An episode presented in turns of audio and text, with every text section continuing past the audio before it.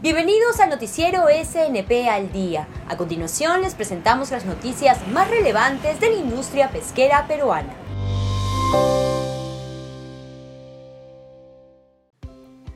En el marco de Perú Sostenible, el foro de sostenibilidad empresarial más importante del país, organizado por Perú 2021, y en el que participaron líderes empresariales, expertos en temas relacionados con sostenibilidad de diferentes partes del mundo y ONGs, se dieron a conocer los ganadores de las cinco categorías del reconocimiento Perú por los Objetivos de Desarrollo Sostenible 2020 el programa Salvamares de la SNP obtuvo el máximo reconocimiento en la categoría Planeta, lo cual representa un incentivo por lo hecho hasta ahora y un enorme desafío para seguir cosechando resultados en esta importante iniciativa. Este programa no hubiera sido posible implementarlo sin el esfuerzo y compromiso de los tripulantes de las embarcaciones pesqueras que salvaguardan las especies que forman parte del ecosistema marino.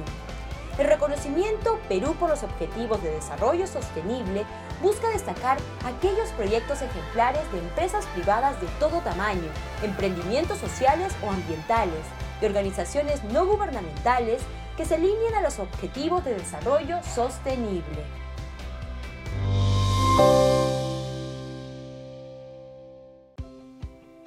La Sociedad Nacional de Pesquería y el Consejo Mexicano para la Promoción de los Productos Pesqueros y Acuícolas ultiman detalles para la inauguración de la segunda edición del Summit Latinoamericano por la Sustentabilidad Pesquera y Acuícola, a realizarse este miércoles 28. En el evento participarán pescadores y acuicultores de pequeña escala e industriales, académicos, representantes del sector público, organizaciones internacionales de manejo pesquero y organizaciones de la sociedad civil.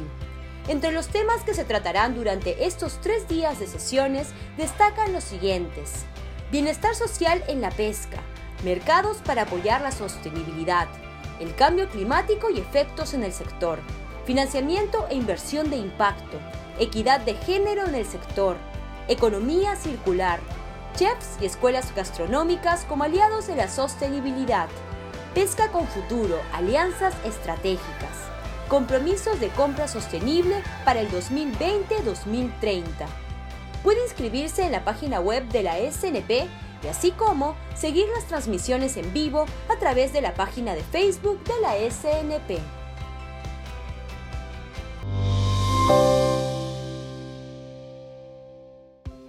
La finalidad de salvaguardar la salud de la población y en el marco del Día Nacional de las Personas con Discapacidad y el Día Mundial de la Alimentación, la Municipalidad de Rasuri, en coordinación con APRO Chicama y la participación del MINSA y e Salud, hicieron posible la campaña gratuita de salud para personas con discapacidad. Rasuri Te Queremos Sano, que se realizó los días 15 y 16 del presente y en la que se brindó atención médica en las áreas de medicina general, vacunación, pruebas de glucosa, entrega gratuita de medicamentos, entrega de kits de protección que consta de un visor, mascarillas descartables y un dispensador con alcohol,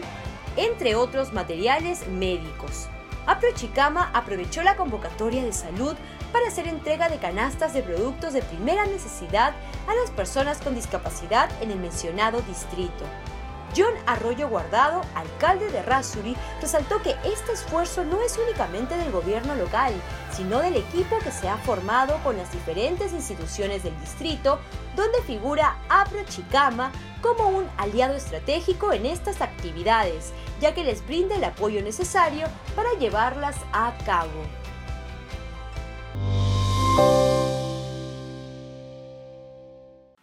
En su columna semanal publicada en el diario Correo, la presidenta de la Sociedad Nacional de Pesquería, Cayetana Aljobín, señaló que a pesar de la lamentable situación política por la que atraviesa el país, existen espacios como el Foro Perú Sostenible, donde se puede discutir acerca de los retos y desafíos que enfrenta el país para cumplir los objetivos de desarrollo sostenible, donde el sector pesquero, si bien impacta en varios de ellos, vida submarina es el ODS que lo vincula directamente.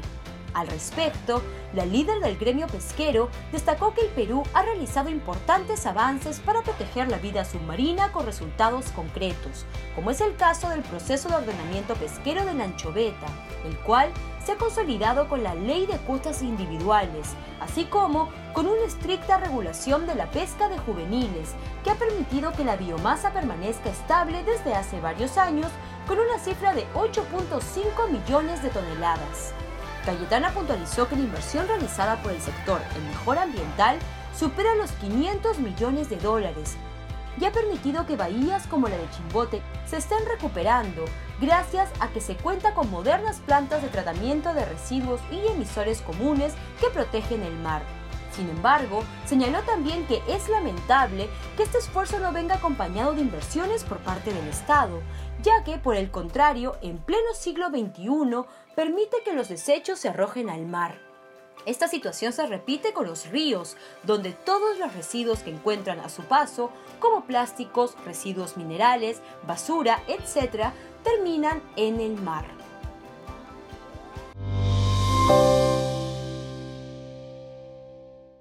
Y así cerramos nuestro noticiero SNP al día. Nos vemos la próxima semana para conocer más noticias sobre la industria pesquera. No se olvide de seguirnos en nuestras redes sociales, Facebook, Twitter, YouTube y LinkedIn. También puedes escuchar este noticiero en Spotify. Solo búscanos como SNP al día.